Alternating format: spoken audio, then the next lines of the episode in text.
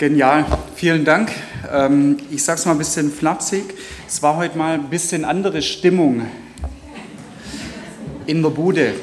Und ähm, das erinnert mich an ein Zitat von einem Pfarrer, der äh, in dem Ort, äh, wo, in, in dem meine Oma lebt, in Bayern, eben Pfarrer war.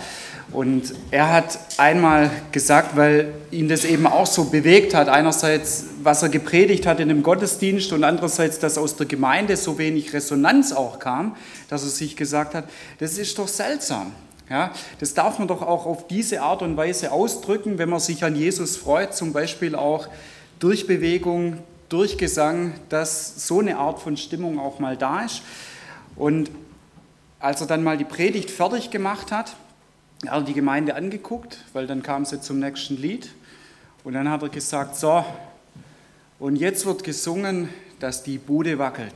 Ja, also ich freue mich schon, wenn ihr nach der Predigt genau das unterstreicht, ähm, was ich hoffe, was bei euch auch rauskommt, dass einfach diese Freude über Jesus da vielleicht erneuert wird, vielleicht ganz neu auch wird, ähm, was auch immer es ist. Es ist sehr gut, dass wir das auch auf die Art und Weise ausdrücken können. Und ich kann mir vorstellen, dass es damals eventuell ähnlich war. Ich habe euch ja letzte Woche von Antiochia und der christlichen Gemeinde in Antiochia berichtet. Die haben etwas Neues angefangen. Ich habe es auch so gesagt, auch so ein bisschen, ähm, genau, ähm, ja, locker. Die haben einfach was Neues ausprobiert. Ja just do it, ähm, dann mach's halt einfach, dann tu es einfach. Und das, was die dort neu gemacht haben, war, dass sie nicht nur Juden von Jesus erzählt haben, sondern dass sich auch Menschen erzählt haben, die jetzt nicht jüdisch, jüdischem Glaubens auch waren, dass sie ihnen von Jesus erzählt haben. Und was war? Gott hat es gesegnet, Gott hat es unterstützt. Dort sind viele Menschen zum Glauben gekommen. Und dann hat sich es eben so ergeben, dass der Barnabas dorthin geschickt worden ist, nach Antiochia. Das steht alles so in der Apostelgeschichte im 11. Kapitel. Ähm, da lese ich von dem 22. Vers an, also da heißt, von dieser Entwicklung und erfuhr auch die Gemeinde in Jerusalem. Und Barnabas reiste in ihrem Auftrag nach Antiochia. Und als er sah, was dort durch Gottes Gnade geschah, da war er glücklich. Und er machte allen Mut und er forderte sie dazu auf, dem Herrn mit ungeteilter Hingabe treu zu bleiben. Denn er hatte einen edlen Charakter, war mit dem Heiligen Geist erfüllt und hatte einen festen Glauben. Und durch seinen Dienst stieg die Zahl derer, die an den Herrn glaubten, ständig an. ich glaube, das hat ihm richtig Spaß gemacht und das hat ihm richtig Freude gemacht, in dieser Gemeinde zu sein und es einfach zu sehen, dass mehr und mehr Menschen in die Hand von Jesus einschlagen und sagen, genau das, was ich von dir gehört habe, dass du der Weg, die Wahrheit, das Leben bist, das möchte ich, dass es in meinem Leben ankommt und dass es sich in meinem Leben entfaltet. Und wenn das der Punkt ist, dann kannst du das auch sehen. Wenn das bei dir der Fall ist, dann kannst du Auswirkungen davon sehen in deinem Leben. Wenn es bei Leuten der Fall ist, die um dich herum auch leben, dann kannst du dort die Auswirkungen sehen. Und das ist für mich so ein Punkt. Ich freue mich darüber selber in meinem eigenen Leben. Ich freue mich da auch im Leben von anderen Menschen, wenn ich das auch sehe, dass sich dieses göttliche Leben mehr und mehr ausbreitet, dass sich das mehr und mehr breit macht in ihrem Leben auch. Und ich kann mir vorstellen, das war bei Barnabas ganz genauso. Lukas sagt so, durch die Arbeit, die er dort gemacht hat, stieg die Zahl derer, die an den Herrn glaubten, ständig an. Und dann hat er es folgendermaßen gemacht, er reiste nach Tarsus, um Paulus zu suchen. Und als er ihn gefunden hatte, nahm er ihn mit nach Antiochia. Die beiden waren dann ein ganzes Jahr miteinander in der Gemeinde tätig und unterrichteten viele Menschen im Glauben. Hat Paulus geholt, weil er mit ihm schon vorher sehr gute Erfahrungen gemacht hat und weil er sich auch gedacht hat, der ergänzt mich sehr gut von seiner Art und auch von seinen Gaben. Und sie waren dort in der Gemeinde ein ganzes Jahr und haben da einfach den Menschen gedient mit ihren Gaben. Und dann war es so, dass Gott sie wieder angesprochen hat. Und er hat sie angesprochen auf die Art und Weise, dass er gesagt hat, Barnabas und Paulus, ich habe jetzt etwas anderes mit euch vor. Und da lese ich uns jetzt mal aus dem 13. Kapitel von der Apostelgeschichte die ersten Verse. Eine Beschreibung von Leuten, die dort drin waren. In der Gemeinde von Antiochia gab es eine Reihe von Propheten und Lehrern. Barnabas, Simeon, genannt der Schwarze, Lucius aus Cyrene, Manaen, der zusammen mit dem Fürsten Herodes aufgewachsen war, und Paulus. Eines Tages, während die Gemeinde dem Herrn mit Gebet und Fasten diente, sagte der Heilige Geist, Stellt mir Barnabas und Paulus für die Aufgabe frei, zu der ich sie berufen habe. Und da legte man den beiden nach weiterem Fasten und Beten die Hände auf und ließ sie ziehen. Also Gott sagt zu ihnen, ich habe jetzt wieder etwas Neues mit euch vor und ich, ich lege euch das so vor die Füße, ich lege euch das ans Herz, tut's einfach. Macht das, was ich euch sage.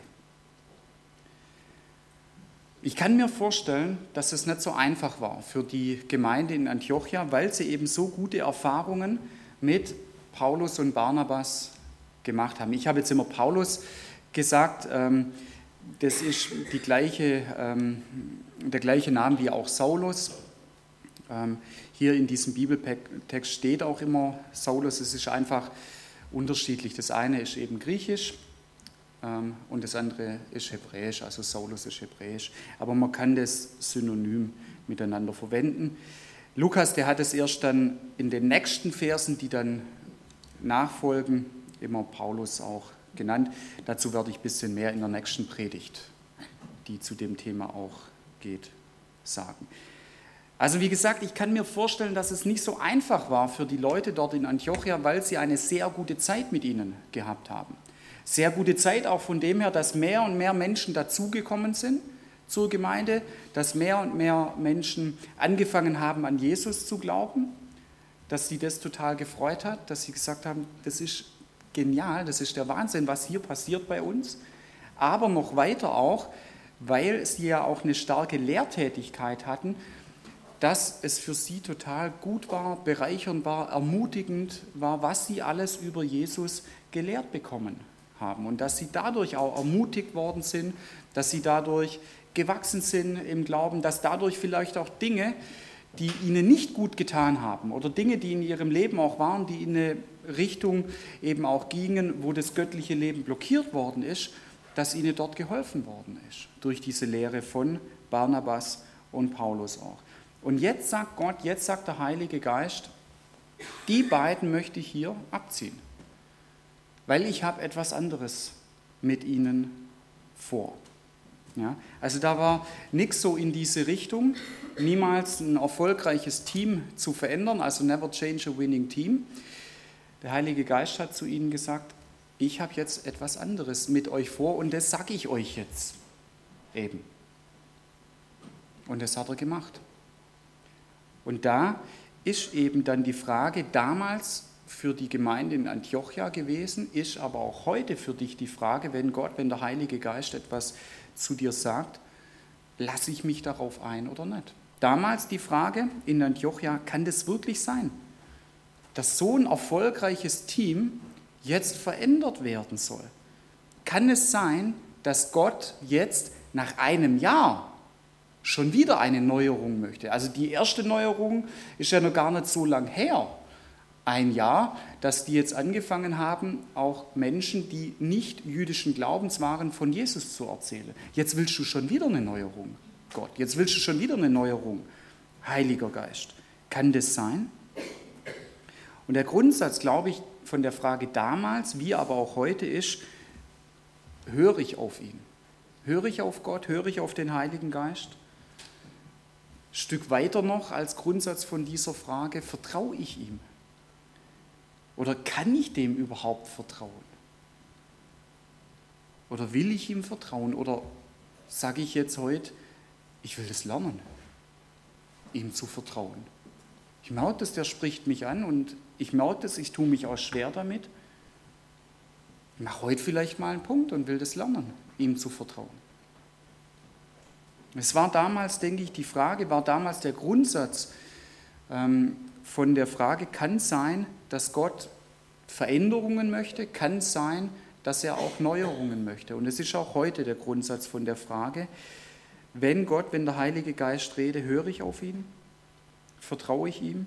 Kann ich ihm vertrauen oder möchte ich Vertrauen lernen? Und für mich, ja, eine göttliche Ermutigung. Göttlich setze ich immer gleich für, ich finde da gar keine Worte für, ich finde es genial. Eine göttliche Ermutigung ist das, was Paulus auch dadurch klar geworden ist, dass er sich darauf eingelassen hat, dass ihn die Gemeinde auch darin unterstützt hat, dass sie ihn freigegeben hat und was er später dann mal aufgeschrieben hat an eine andere christliche Gemeinde, nämlich an die Gemeinde in Korinth. Und da lese ich uns vor aus dem ersten Korintherbrief, zwölftes Kapitel von dem vierten Vers an. Das hat auch der Paulus aufgeschrieben. Und ich denke, er hat gemerkt, es ist so ein göttliches Prinzip, was sich in meinem Leben bewahrheitet hat und was sich dadurch auch im Leben von jedem anderen, der an Jesus glaubt, bewahrheiten kann, wenn wir uns darauf einlassen. Dort heißt 1. Korinther 12, Vers 4. Es gibt viele verschiedene Gaben, aber es ist ein und derselbe Geist, der sie uns zuteilt, ist dann hier ergänzt. Es gibt viele verschiedene Dienste, aber es ist ein und derselbe Herr, dann ist hier ergänzt, der uns damit beauftragt. Es gibt viele verschiedene Kräfte, aber es ist ein und derselbe Gott, durch den sie alle in uns an allen wirksam werden. Also Paulus sagt hier, ja, es gibt verschiedene Gaben, aber es ist ein und derselbe Geist. Also diese Gaben kommen vom Heiligen Geist. Deswegen hier diese Ergänzung noch, der sie uns zuteilt. Es gibt verschiedene Dienste, aber es ist ein und derselbe Herr. Und hier einfach so diese Verbindung, diese Übertragung, dass der Herr, dass Jesus die Beauftragungen auch gibt. Und es gibt verschiedene Kräfte, also wie das dann eben auch wirksam wird, wie man dann Auswirkungen auch davon sieht. Aber wer da dahinter steckt, ist Gott. Gott, durch den das alles in uns und an allen wirksam wird. Also wenn Gabe, die der Heilige Geist gibt, und Dienst oder Aufgabe, das Jesus gibt, wenn das zusammenkommt und wenn wir in der Form dann auch unterwegs sind, sei es in der Gemeinde, sei es in der Familie, sei es mit Freunden, sei es wo es auch möglich ist in Hobbys oder auch auf der Arbeit, dann gibt es diese Kraftwirkungen von Gott auch. Und das finde ich diese göttliche Ermutigung. Ja, das ähm, ist so, dass ich da das gar nicht ganz in Worte auch fassen kann, was da dann auch los ist. Also diese Gabe, Charisma steht da hier. Ähm, dann Dienst oder Aufgabe oder du kannst auch Amt sagen. Diakonia steht hier. Und dann folgt diese Kraftwirkung. Ja, Energia heißt es, Energie steckt dahinter. Da ist die göttliche Energie drin. Deswegen habe ich heute Morgen jetzt auch so diese griechischen Begriffe genannt. Ja, dieses Energia, da ist die göttliche Energie drin. Ja? Und Paulus sagt, wenn die Gabe da ist, und Gott beauftragt dich auch immer je nach deinen Gaben, wenn die Gabe da ist und Gott, wenn dich der Heilige Geist dann anspricht und sagt, ich will dich mit deiner Gabe dort zu diesem Dienst haben, dort zu dieser Aufgabe, dort in dieses Amt auch reinhaben. Und wenn du es machst, dann kommt diese Energie, dann kommt diese Kraftwirkung, dann kommt diese göttliche Kraftwirkung, dann wird diese göttliche Kraft, diese göttliche Energie freigesetzt. In deinem Leben zuerst und dann auch im Leben von den Menschen, die um dich herum sind, denen du begegnest, denen du auch dienst. Ich weiß es nicht, ähm, ob du sagst, ja, genau das erlebe ich auch so ähm, in Bereichen, in denen ich auch tätig bin. Wenn ich jetzt mal den Bereich der Gemeindearbeit herausgreife, ja, ist für mich zum Beispiel so eine Sache, ich arbeite total gern mit Kindern ähm, zusammen. Und für mich, wir haben es in der Jungschau, ich arbeite hier in der Jungschau, wir haben unsere Arbeit auch aufgeteilt. Ähm, wir, haben Leu wir, wir machen das nicht so, dass jeder immer alles macht. Also nicht jeder singt immer, Gott sei Dank. Ja?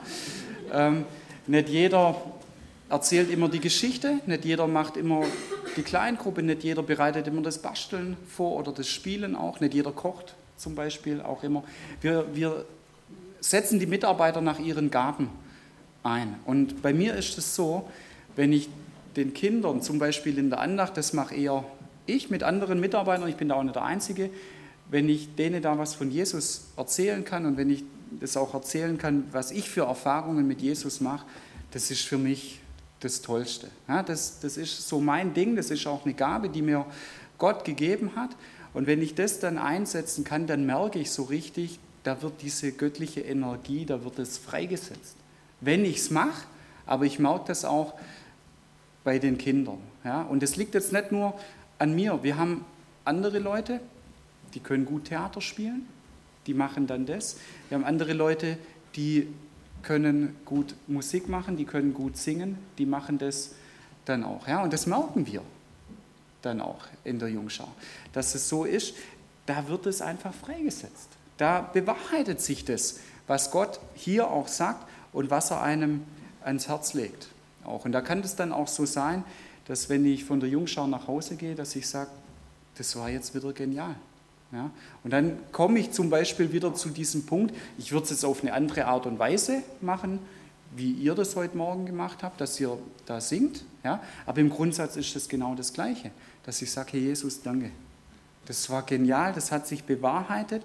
Du bist die Wahrheit in Person, Weg, Wahrheit und das Leben. Und wenn wir uns darauf einlassen, wenn du zu uns sagst, hey, tu es einfach, just do it, dann wird genau das rauskommen in unserem Leben. Und das hat Paulus und der Barnabas hier erlebt.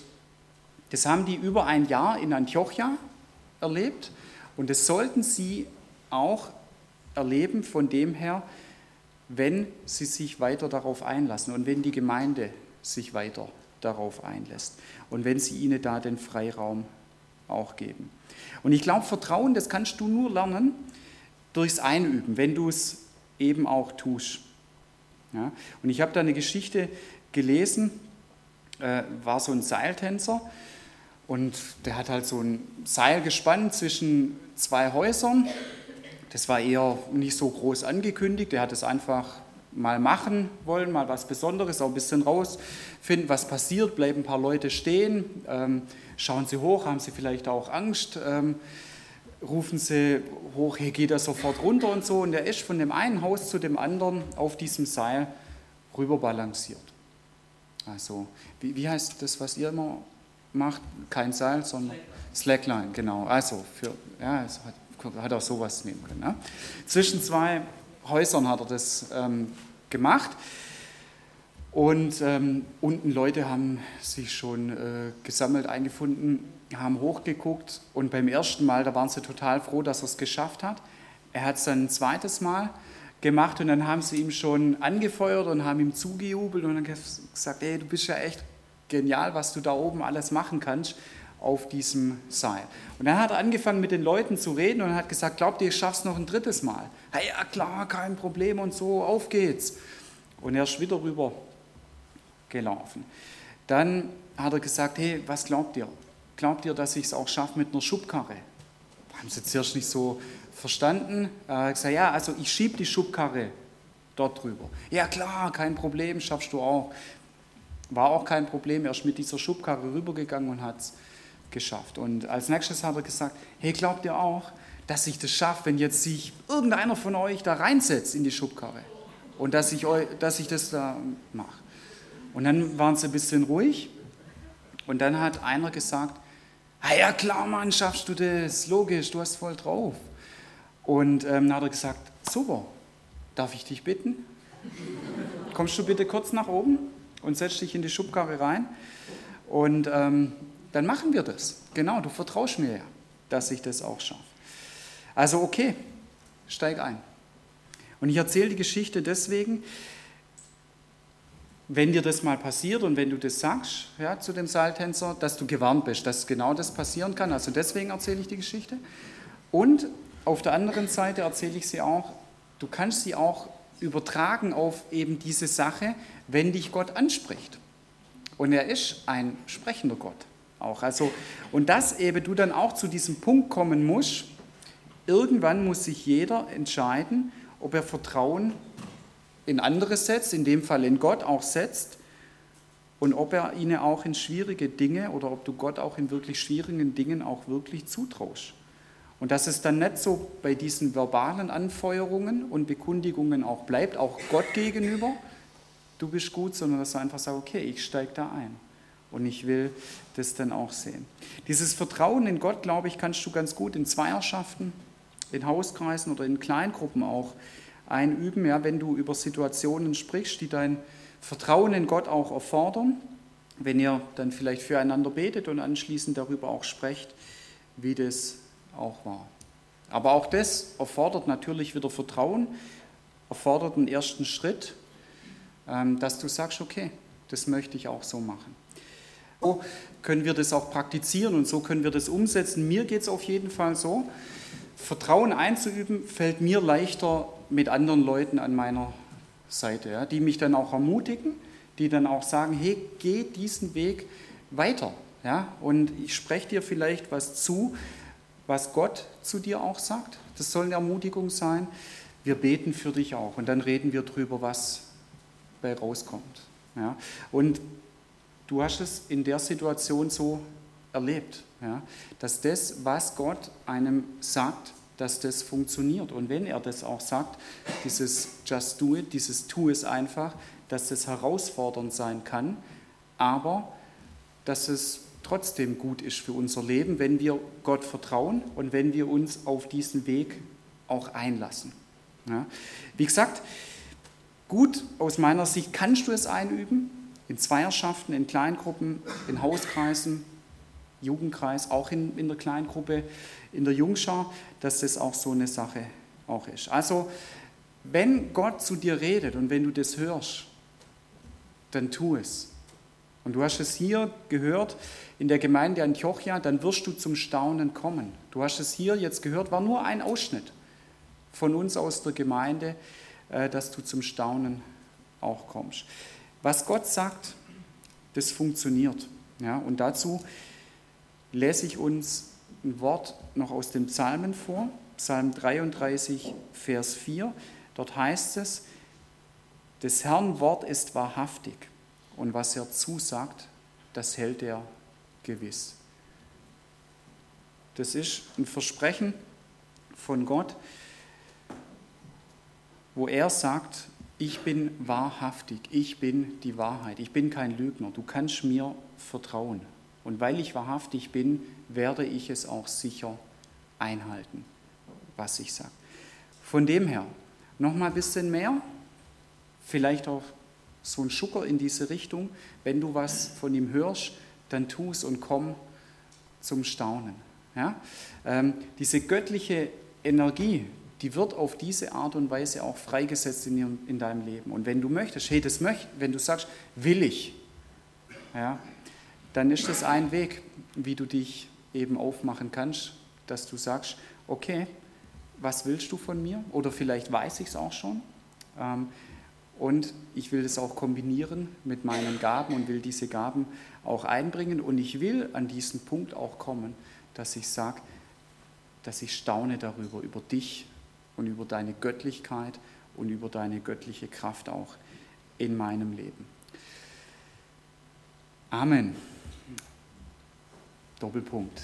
In zwei Wochen geht es hier weiter und es wird auch nicht der letzte Teil sein ähm, über dieses Thema Glaube am Montag, hören, tun und staunen dann letztendlich auch.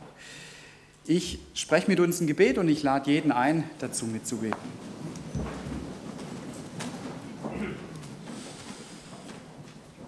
Jesus, ich danke dir, dass du Weg, Wahrheit und das Leben bist. Und ich danke dir dafür, dass du das in jedem Menschenleben auch entfalten möchtest. Und das ist nie in seiner ganzen Fülle auch drin und auch nie in der ganzen Fülle entfaltet. Aber ich danke dir dafür, dass du ein lebendiger Gott bist und dass du von dem her zu uns auch redest und dass du zu uns auch sprichst.